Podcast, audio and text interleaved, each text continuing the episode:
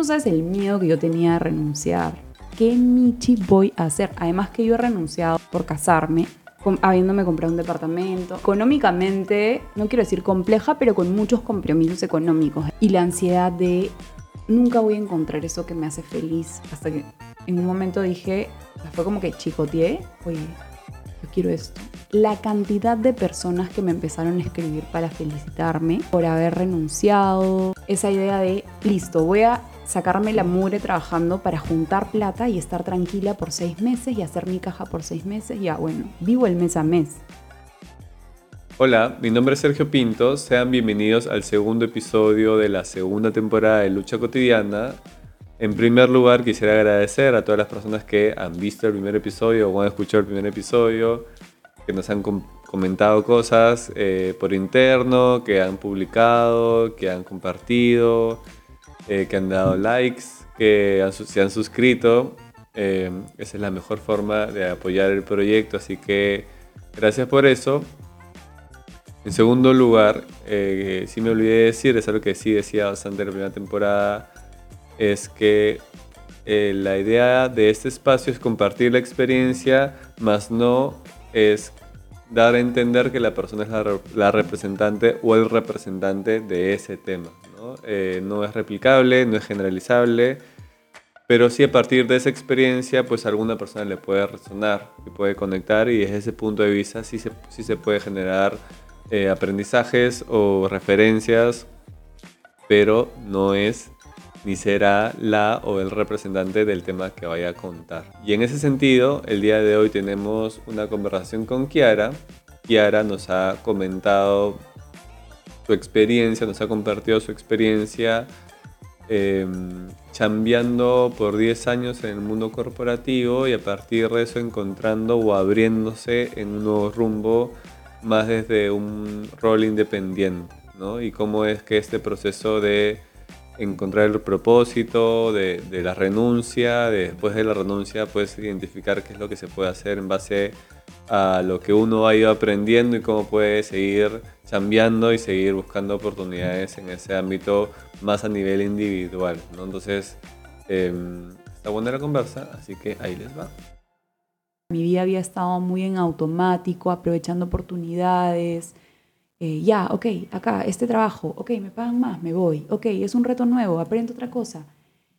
Y hasta que yo no tuve como un quiebre y dije, ok, yo quiero hacer una línea de carrera acá, yo me veo siendo gerente, directora de recursos humanos o yo me veo más acompañando a las personas, sirviendo a las personas de alguna manera. Entonces, ese fue como el primer quiebre, ¿no? Que tú estás en una chamba y como que te cuestionaste si querías, porque tú eres psicóloga, pero claro, a veces la gente piensa que todos los psicólogos y las psicólogas llevan terapia, o sea, como que atienden, ¿no? No necesariamente, claro. Tú eres psicóloga educacional, pero he trabajado 10 años en el mundo corporativo. Casi siempre en equipos de recursos humanos. Mucha gente piensa que los psicólogos solo estamos en las áreas de selección, por ejemplo, ¿no? Pero en verdad ahorita la psicología es una carrera uf, que tiene muchas posibilidades de acción. Claro, fijo, gente te ha preguntado, oye, cuando me, me hacen la pregunta de dibujo una persona. ¿Qué hago? ¿Le pongo, ¿no? ¿Le pongo paraguas? ¿Le pongo piso? ¿no? Eso es, digamos, que una alternativa este, para aplicar la psicología en una organización, pero yo he trabajado en equipos de desarrollo de talento, pero lo que me venía pasando últimamente era como que estaba en un, en un tiempo, o sea, estaba un tiempo en una posición, me iba súper bien, sentía que lo hacía bien, tenía un buen feedback de mis, de mis jefes, de mis líderes, qué sé yo, pero llegaba un punto en el que decía, ya, ¿cuál va a ser mi siguiente paso? Como que, no sé si la palabra es que me aburría, pero decía, ya, ok, listo, suficiente. ¿Qué es lo siguiente, no? Por más de que no te iba mal, o sea, por más de que... ¿Y eso por qué? O sea, como era una autoexigencia tuya, ¿sí? Podría haber sido una, una autoexigencia, pero yo creo que había algo que no estaba conectando tanto conmigo, ¿no? O sea, yo lo, yo lo grafico como algo no estaba conectando del todo con mi corazón. Casi siempre estamos aquí, todo el tiempo, ¿no? en la mente, condicionados un poco por lo que debería ser. ¿no? O sea, ok, ya tú entras en una empresa y que eres asistente, analista, coordinador, supervisor, jefe, ¿no? Y es, ya, y, y sigues, y sigues, y sigues.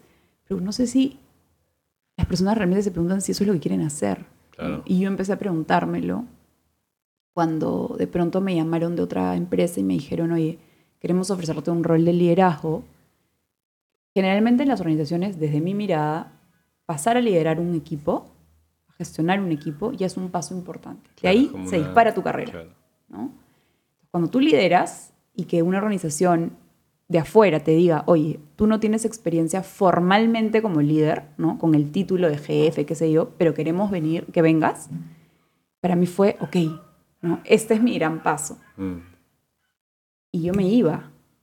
Hasta que en un momento dije, o sea, fue como que chicoteé y fue como, oye, yo quiero esto. Algo adentro mío me decía, como que no, no sé, ¿no? Qué loco, porque uno solamente se cuestiona cuando de repente te va mal o de repente, no sé, te embarraste con algo, Sí. o tuviste un mal feedback o, no sé, no te pagan bien, qué sé yo, ¿no? Cosas como que externalidades que uno lo llegan Sí. a, a cuestionarse, pero era más algo que tú misma te, te ponías a reflexionar y decías, oye, ¿qué hago acá? ¿no? Sí. ¿Qué cosa es lo que mi corazón o algo adentro me está diciendo que no está bien, entre comillas? ¿no?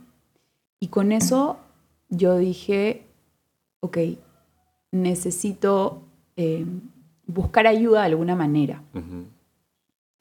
Así que busqué una coach de propósito de vida y me metí a un programa que ella hace varias veces al año, que es un programa como de sesiones, es como de ocho sesiones los domingos. Ajá. ¿Y cómo es ese programa? O sea, nunca he escuchado, pero nunca he, he conversado con alguien que lo ha llevado, digamos. ¿no? Es un programa que a mí me conectó conmigo, o sea, conmigo desde niña, ¿no? Por ejemplo, te hacen hacer una lista de todas las cosas que te gusta hacer o que te gustaba hacer y que hoy no haces. Ya. Si tú, por ejemplo, hicieras algo gratis, ¿qué sería? Si, por ejemplo, la gente te busca para algo, ¿para qué te buscaría? Y, em- y luego empiezas a buscar patrones. ¿no? Y lo mío tenía que ver con el servicio. Acompañar a las personas en sus procesos. ¿No? Y luego empiezas a hacer un ejercicio de mi propósito de vida es mi propósito. O sea, hay, hay muchas formas de enfocarlo, ¿no? Esta coach particularmente tenía esta manera. A mí me ayudó muchísimo. Pasé por todo el programa. Diseñé mi propósito, pero ahí creo que también viene otro aprendizaje que yo vengo teniendo, que es que no es ver el propósito como la meta, sino como el viaje, ¿no? Este, pero bueno, eso lo iba aprendiendo con el tiempo porque llegó un momento en el que me obsesioné con el tema de Claro, propósito. quiero lograrlo. Es mi- si es mi propósito, Claro, tengo que Quiero lograrlo. descubrirlo, ya quiero Claro. saber, ¿no? Ok, ¿cuál es? Ya, quiero ir ahí, ¿no? Que es algo que a mí me suele pasar con mucha frecuencia. Y hay una, una curiosidad. eh, claro, ese es tu propósito de, de vida que es permanente o es como que va cambiando en el tiempo o es como que algo que a tus 20 años era podría ser A y a los 30 X o, o sea, en tu experiencia, digamos, ¿cómo es? Lo que te dicen en ese programa es que tu propósito siempre va a ser el mismo. Que pero conecta las con tu formas, esencia. Así es. Las formas de ejercer tu propósito pueden ser múltiples. Ok. ¿ya? Si tú me preguntas, yo no estoy tan segura de eso todavía. Eh, de lo que sí estoy segura es que hay posibilidad de que esa esencia permanezca, pero que tal vez vaya cambiando en el tiempo también, Claro. ¿no? Este, incluso ahí también en el programa identificas tu propósito y vas como estableciendo, ok, ¿cuáles pueden ser esas formas de ejercer mi propósito? ¿no? Por ejemplo, el podcast que tengo. ¿Qué Está se llama? Pininos. ¿Cómo se llama? alguien más le está ¿A pasando. alguien más le está pasando? Sí. Es, eh, es un diario personal, ¿no? Eh, en el que yo comparto, incluso comparto la época en la que, en la que yo me cambié de chamba. Ujú, Este, yo ahí ya había llevado el programa, pero no me había animado a dar el paso. ujú. Era como que, ok, lo llevé, bajaron las revoluciones en ese momento, la ansiedad que tenía, todas las cosas que venía sintiendo. Y seguías en tu chamba corporativa. Seguí en mi chamba corporativa. De hecho, me cambié a Ah, otro trabajo. A ese rol de liderazgo que te a ese ofrecieron. rol de liderazgo.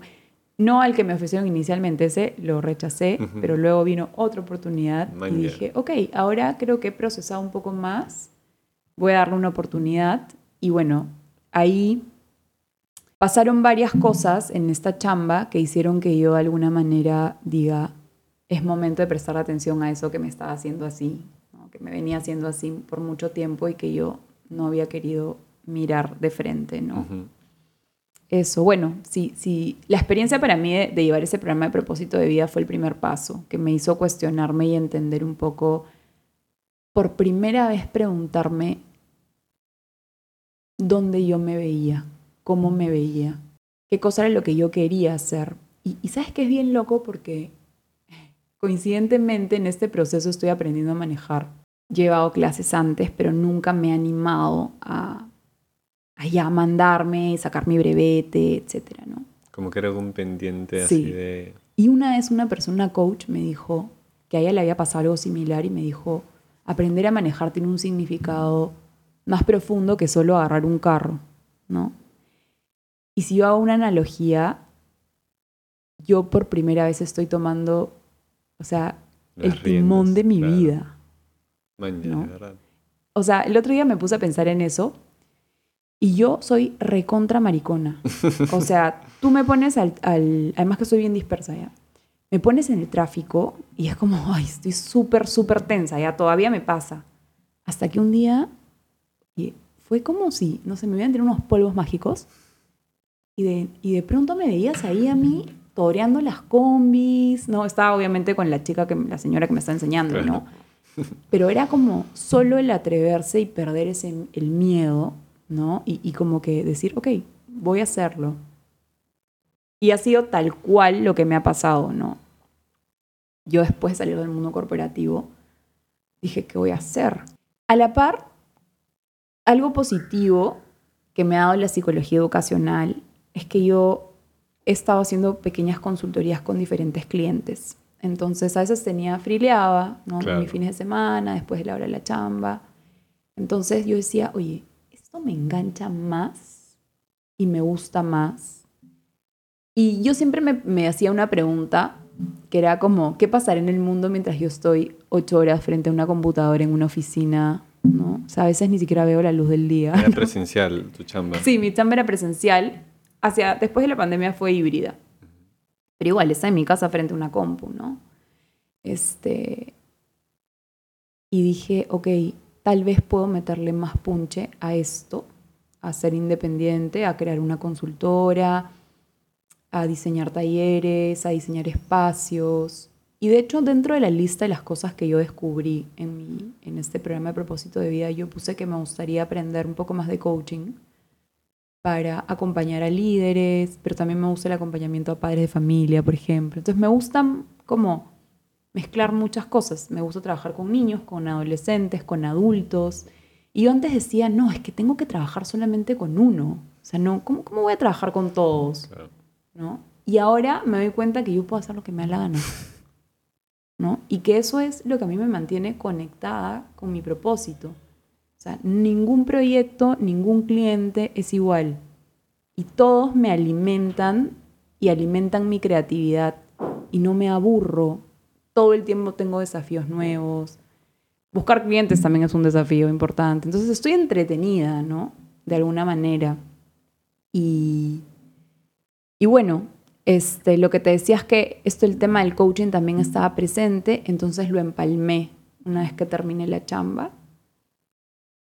Y, y hoy eso me está dando un montón de herramientas para como terminar de cerrar y combinar todo a lo que hoy me dedico con mi emprendimiento. O sea, te estás formando como coach. Sí, dices. estoy ahorita terminando mi, mi formación, hago prácticas ya, o sea, Ajá. ya me enfrento a lo que significa acompañar un proceso de aprendizaje de otra persona y es la experiencia más bonita que me ha tocado vivir. Es tocar, a las, tocar las vidas de las personas de otra manera, ¿no? Es, es como ponerte realmente al servicio desde el, desde el amor, aunque suene así medio, ¿no? Pero es, es, es amor finalmente, ¿no? Es una forma de amor también. Este, poner tu talento, poner lo que tú conoces, lo que tú sabes, al servicio de alguien que muchas veces no le está pasando bien, eh, que necesita también convertirse como en un observador diferente de las cosas que le están pasando, ¿no? Y es lo caso porque solo es a través de preguntas. ¿no? Yo no les digo, oye, yo te aconsejaría, oye, a mí me está pasando esto. Y todo el proceso de, formación como coach también me ha abierto la mirada o, me ha presentado otros temas como el mindfulness, em, la autocompasión. ¿no? Entonces, en mi proceso personal ha sido un golazo llevar esto y, y en mi proceso profesional, o sea, al menos sé que unos buenos años me gustaría dedicarme a hacer esto complementado con todo lo que hago con, con la consultora que he creado. ¿no? Y tú como psicóloga, porque claro, yo poniéndome en tu posición, o sea, siendo yo, claramente, es, otro, es otra persona, ¿no? Em, en un momento en el cual estoy como con dudas o estoy dándole vueltas a algo, o chicoteo, como dices, ¿no? Lo primero que se me ocurre es ir al psicólogo, ¿no? Em, y en el psicólogo explorar, qué sé yo. ¿Eso lo contemplaste? O sea, digamos, ¿o cuál es la diferencia con el coach un poco para, para entender ese, ese proceso o esa diferencia, digamos? Yo estoy en un proceso terapéutico hace siete años. O sea, ese fue otro quiebre en mi vida también. Em, si bien yo cuando empiezo todo este proceso de propósito de vida, ya había cerrado mi proceso terapéutico, eh, acordado con mi terapeuta, ¿no? Que creo que eso es algo no muy común, porque la mayoría abandona, pero yo soy, fui muy chancona y, creo que eso también súper valiente. Este, y fue, ha sido uno de los aprendizajes y los procesos más bonitos y yo siempre, cada vez que puedo, digo, oye, el psicólogo es top, ¿no? O sea, parte de lo que uno tiene, ese proceso de exploración. Pero con ella, cada vez que yo he tenido estos pequeños quiebres, siempre he recurrido ahí y le he dicho, oye, me está pasando esto, quisiera retomar ¿no? algunas sesiones y vamos viendo algunas sesiones, no con tanta frecuencia porque digamos que desde su mirada, y creo yo también la comparto, ya tengo muchas herramientas para, ¿no? El coaching se diferencia de la terapia en que, o sea, no te voy a mentir, que yo como psicóloga también le meto algunas cosas de psicología, a veces chévere, pero a veces a mí me complica un poco porque es como tengo que cambiar el chip. Claro, porque es una metodología diferente. Es, una aproximación diferente. Para eh, hacerlo en simple, el coaching está muy enfocado en, eh, en acciones hacia el futuro, ¿no? una mirada de las posibilidades que se pueden abrir hacia el futuro. ¿no? Podría ser que explore un poco en el pasado, sí, en las experiencias que vienes teniendo también, explora de pronto patrones, ¿no? Si eso te está pasando en otra, en otra área de tu vida. Pero la psicoterapia tiene, creo yo, al menos la que yo conozco, que es la de orientación psicoanalítica, mucho foco en el pasado, ¿no? En las experiencias pasadas, en este, la niñez, los primeros vínculos, ¿no? ¿Cómo en ti convivieron el coaching y el mindfulness?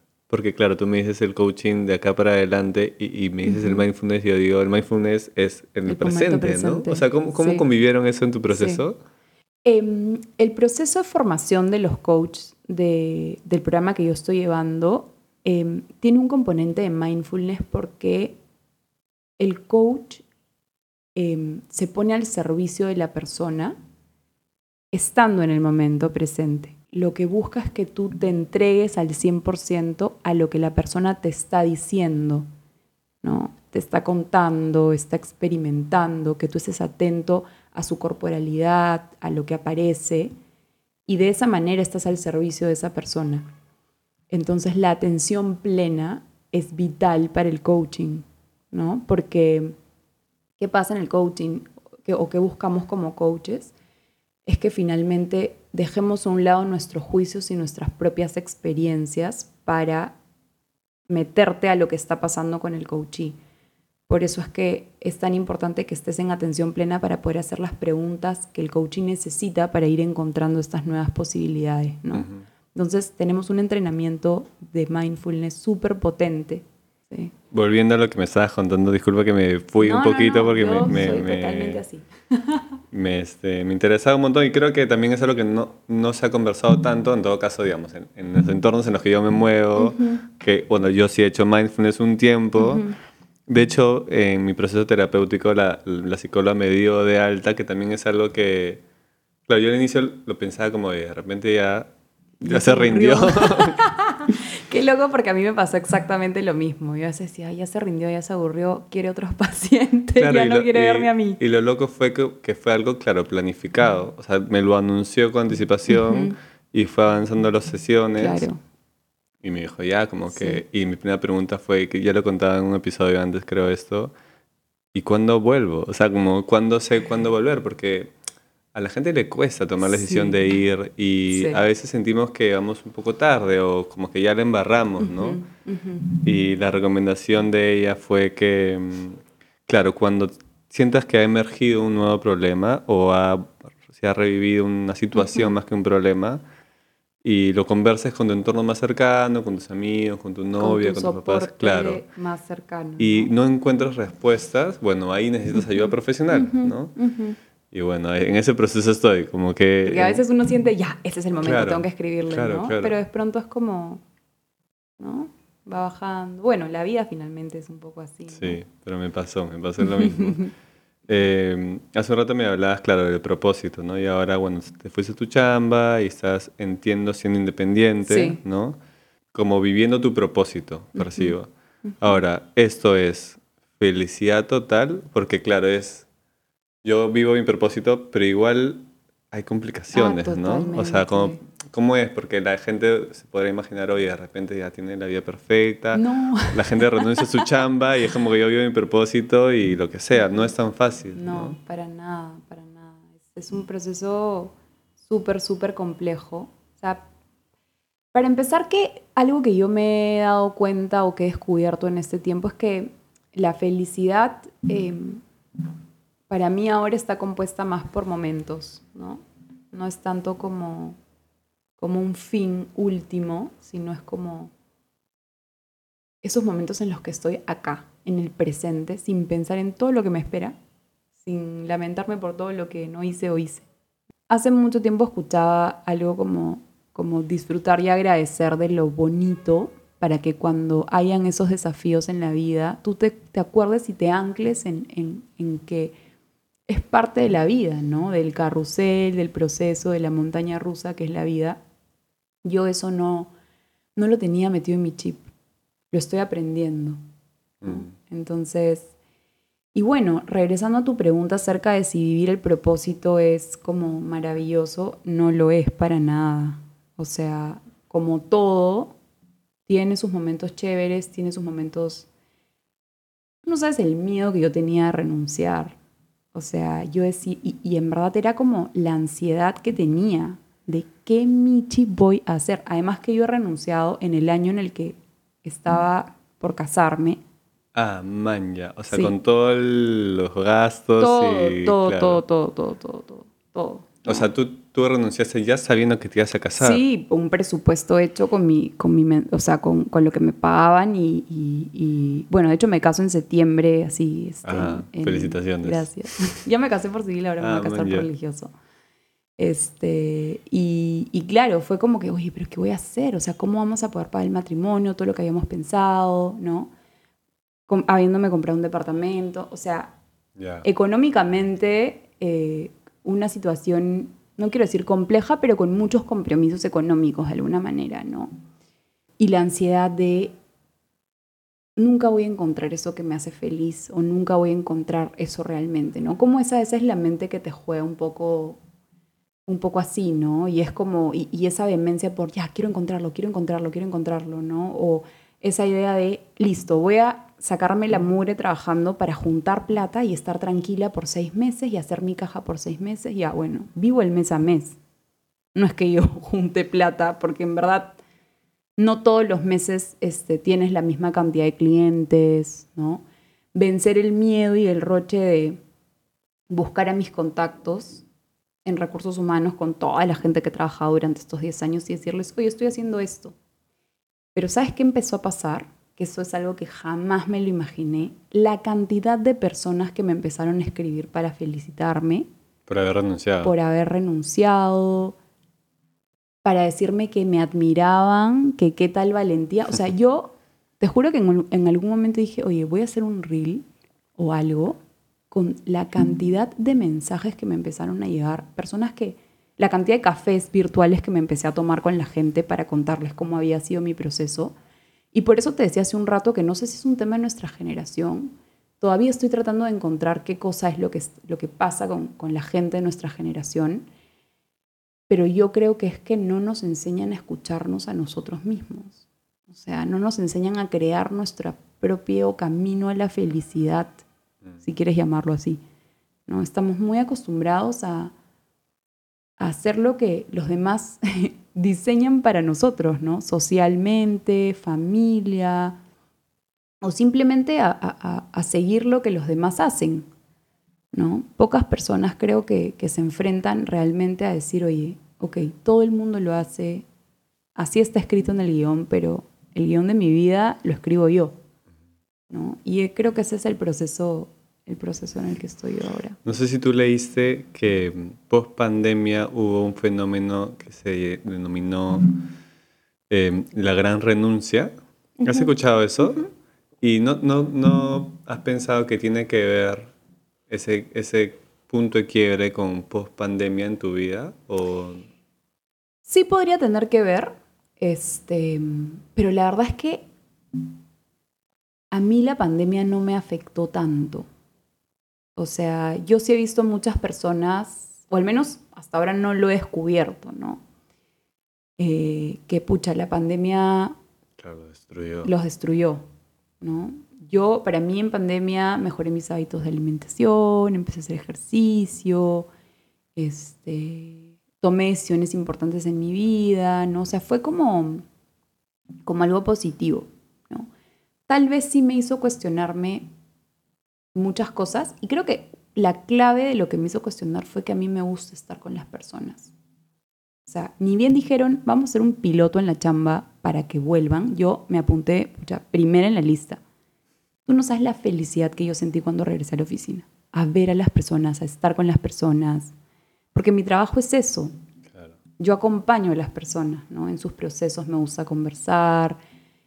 Siento que a mí como me han dado como como un don de, de poder conectar con la gente. A veces me dicen como que, oye, en los espacios de coaching es fácil que una persona empiece a contarme cosas bien densas y bien personales y tenemos 10 minutos de haber conversado, ¿no? Entonces, eso lo he ido descubriendo y digo, wow, o sea, tengo que hacer algo con esto, ¿no? O sea, tengo que ponerlo todavía más al servicio de la gente.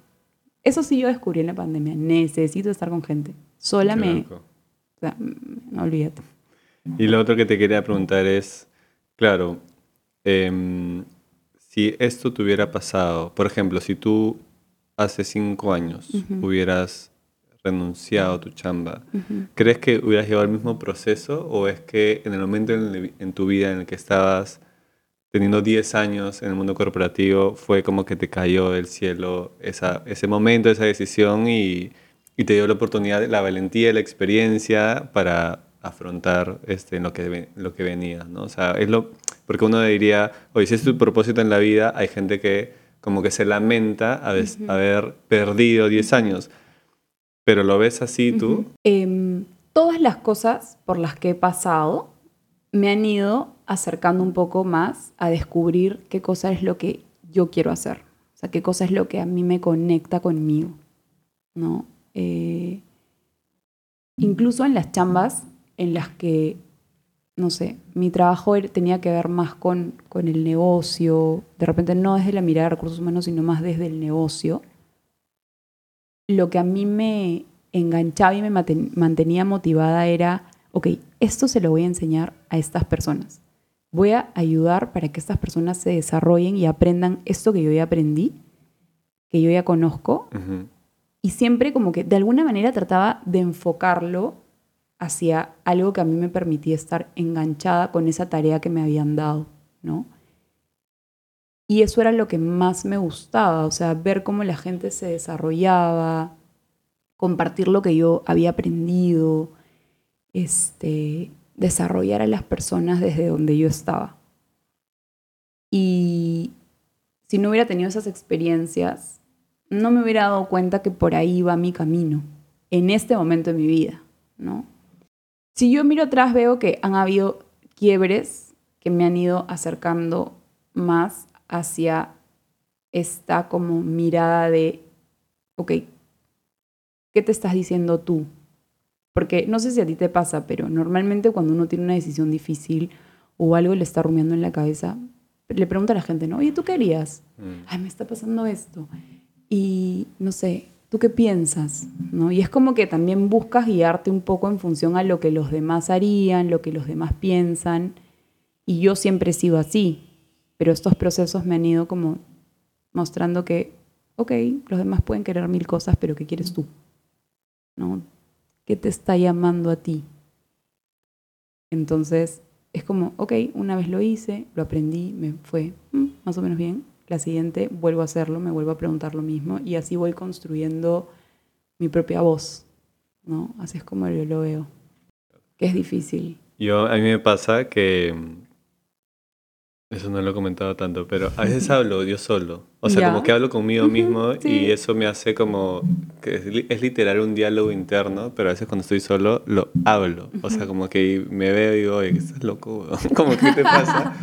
Pero es, es interesante porque es como si estuviera hablando con una persona, pero estoy hablando conmigo mismo. Sí. Eh, no lo- digo que no lo hablo con muchas personas porque es, oye, a veces alguien te puede decir, ¿qué te pasa, mañana? Pero a mí me ayuda, en verdad. Y es más común de lo que te imaginas. serio? Sí. Y yo en las sesiones de coaching, este, muchas personas me cuentan eso. Incluso a veces me dicen como que le hablan a sus niños. O sea, es como recuerdan que desde niños habla, se acompañaban de esa forma, ¿no? Entonces, creo que es una práctica más común de lo que a veces uno podría creer. Y si es que alguien que está viendo o escuchando ese podcast eh, está pasando por un proceso similar al tuyo, más que como una recomendación, un consejo, porque cada uno tiene su propia experiencia Claro. seguramente. O sea, ¿qué, ¿qué es lo que más te ayudó? O sea, ¿qué es lo que en ese momento en que, por ejemplo, yéndonos al momento en que renunciaste y Ujú. comenzaste a, a mo- a moverte, o sea, ¿qué es lo que más te ayudó a sostenerte ¿no? Ujú. y, a, y a- y a comenzar a hacer cosas en, en tu experiencia personal? ¿no? Creo que ser consciente que lo que me tocaba era vivir el proceso. Eh, y, y a personas tal vez como yo, que, que están a veces como un poco más enfocada en la meta, en, en, ok, ya, quiero solucionarlo ya. Quiero encontrar mi propósito, quiero ser exitosa, quiero esto. Es como reconocer que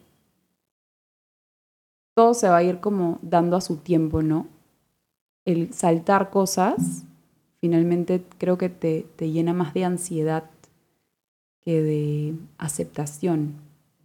Suena como bien lógico, pero es difícil entender que es un proceso que en algunos días viene con cosas bien desagradables y fuertes emociones desagradables y en otros momentos cuando a mí me llamó por primera vez una persona y me dijo, ok, queremos hacer este proyecto contigo y yo estuve ahí y terminé el taller, se me caían las lágrimas, o sea, obviamente en el carro, ya no delante de la gente, ¿no? Pero dije, wow, o sea, ala, me estoy reconectando conmigo, ¿no?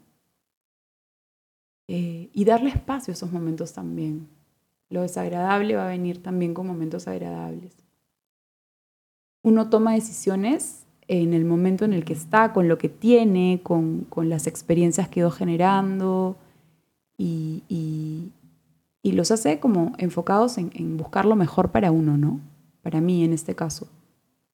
Entonces es darte un poco más de crédito y, y decir, ok, vamos por esto, ¿no? Y no se sabe qué va a pasar, pero siempre uno tiene alternativas, ¿no? ¿Y cómo así em, te animaste a contar? O sea, porque claro, tú, no sé cómo te llegó el podcast, por algún lado, y te animaste, o sea, me escribiste y me dijiste, oye, o sea, conversamos un rato, así, Sí. estuvimos ahí me- metiendo algunos mensajes, y después como mm, se dio la, como la oportunidad de conversar, ¿cómo, cómo así dijiste, oye, me gustaría contar esa historia? ¿no? Como te decía, cuando yo recién empecé con esto, hubieron muchas personas que me escribieron para decirme, oye, yo Claro. también me estoy sintiendo así. Y la solución no es renunciar siempre, obvio. No es que haya es tiras el decirlo, tablero, claro. no, para nada. ¿no? dentro de este programa de propósito de vida, una de las cosas que, con las que yo me quedé, que me encantó, y siempre, y siempre digo esa frase es, florecer en el lugar en el que estás. O sea, que no estás viendo que puedes aprovechar y conectar con eso del lugar en el que estás. ¿no? Si tu chamba, o sea, ok, ya, es horrible, pero tienes la oportunidad de desarrollar gente, por ejemplo, siendo un líder, enfócate en eso, puedes florecer ahí, puedes reconocer y vivir tu propósito desde ahí, por ejemplo, ¿no? Siempre tenemos la oportunidad de florecer en el lugar en el que estamos. Si tú ya viste que la alternativa no va por ahí, ok, ábrete un camino nuevo, que fue lo que yo hice. Renuncia y tampoco fue un camino 100% nuevo, porque yo ya venía haciendo, esto, ¿no? Pero fue apostar por eso. La idea de poder decir, oye, yo he pasado por esto y de poder como como el podcast, ¿no? A alguien más le está pasando, a alguien más le puede estar pasando esto, ¿no? Que es un poco lo que, lo que yo te dije cuando, cuando escuché por primera vez no hablamos de estas cosas, de las cosas que son más desagradables, de, por ejemplo, pasar por procesos de enfermedades, de me estoy cagando de miedo porque no sé qué cosa es lo que va a venir, si es que tengo, no sé, una enfermedad terminal, una enfermedad con un diagnóstico, un pronóstico complicado. De hecho, en este proceso a mí me, diagnosticaron una enfermedad, tengo una enfermedad súper rara que solo le da a una persona en 50 mil, ¿no? Y no es casualidad que también haya venido en este año y que yo lo haya descubierto de alguna manera en este año, porque todo me hace pensar mucho más en que hay que vivir y disfrutar el presente. O sea, ese algún día me cambiaré de trabajo, algún día me pondré a hacer. ¿Qué pasará en el mundo si es que yo no estudio? ¿Qué estará pasando en el mundo si es que yo estoy frente a esta computadora? Ya, tú puedes saber qué está pasando en el mundo si decides hacer algo para salir de ahí donde no eres feliz o donde no te sientes bien, ¿no? Entonces, creo que hablar de estas cosas es saludable. Y, y, pucha, nosotros no sabemos cuántas personas pueden escuchar o ver esto y decir, oye, yo también estoy pasando por ese proceso y tal vez lo que me hace falta es escucharme un poco más y hacer pausas y decir qué cosa es lo que no estoy, a qué no le estoy prestando atención de mí mismo, de mí misma, ¿no? Este, gracias, gracias por venir Gracias a ti, ha sido una experiencia súper bonita. Muchas gracias. A ti, muchas gracias. bueno, y esa fue la conversación con Kiara. Y como conversamos al inicio y como conversamos hace un ratito con Kiara, la idea no es que todo el mundo va a comenzar a renunciar a sus chambas. La idea no es ni criticar ni satanizar lo que fue, así como tampoco idealizar lo que es ahora, ¿no? Em, hay mucha gente que está en el mundo corporativo y que se siente que ese es su lugar o que aprende ahí. No se trata de satanizar el mundo corporativo de ninguna manera. Y por otro lado, tampoco es de decir, bueno, ahora yo vivo mi propósito o estoy en búsqueda de ello o estoy más cerca de, lograrlo, de, vivirlo, de, experimentarlo eh, igual hay retos, ¿no? Igual hay cosas que no salen bien, hay errores, hay cuestionamientos, ¿no? Em, entonces está bueno un poco a partir de la conversación con Kiara entender esos dos lados, ¿no? Y, y, que como decía al inicio, el episodio no es generalizable y no es replicable y por favor que nadie entienda que es la ruta que hay que seguir, ¿no? Es la ruta que sigue Kiara, es la ruta que, de la cual sigue aprendiendo y sobre eso alguien le podrá resonar más que a otras personas. Y si creen que a alguien le puede resonar más, saben que le pueden compartir ese episodio. Eh, pueden darle likes, pueden publicar, pueden comentarnos cosas también. Eh, es la mejor forma de apoyar el proyecto. Así que nada, gracias a Kiara por la conversación, gracias a ustedes por vernos, por escucharnos y nos vemos la próxima semana. Estén bien.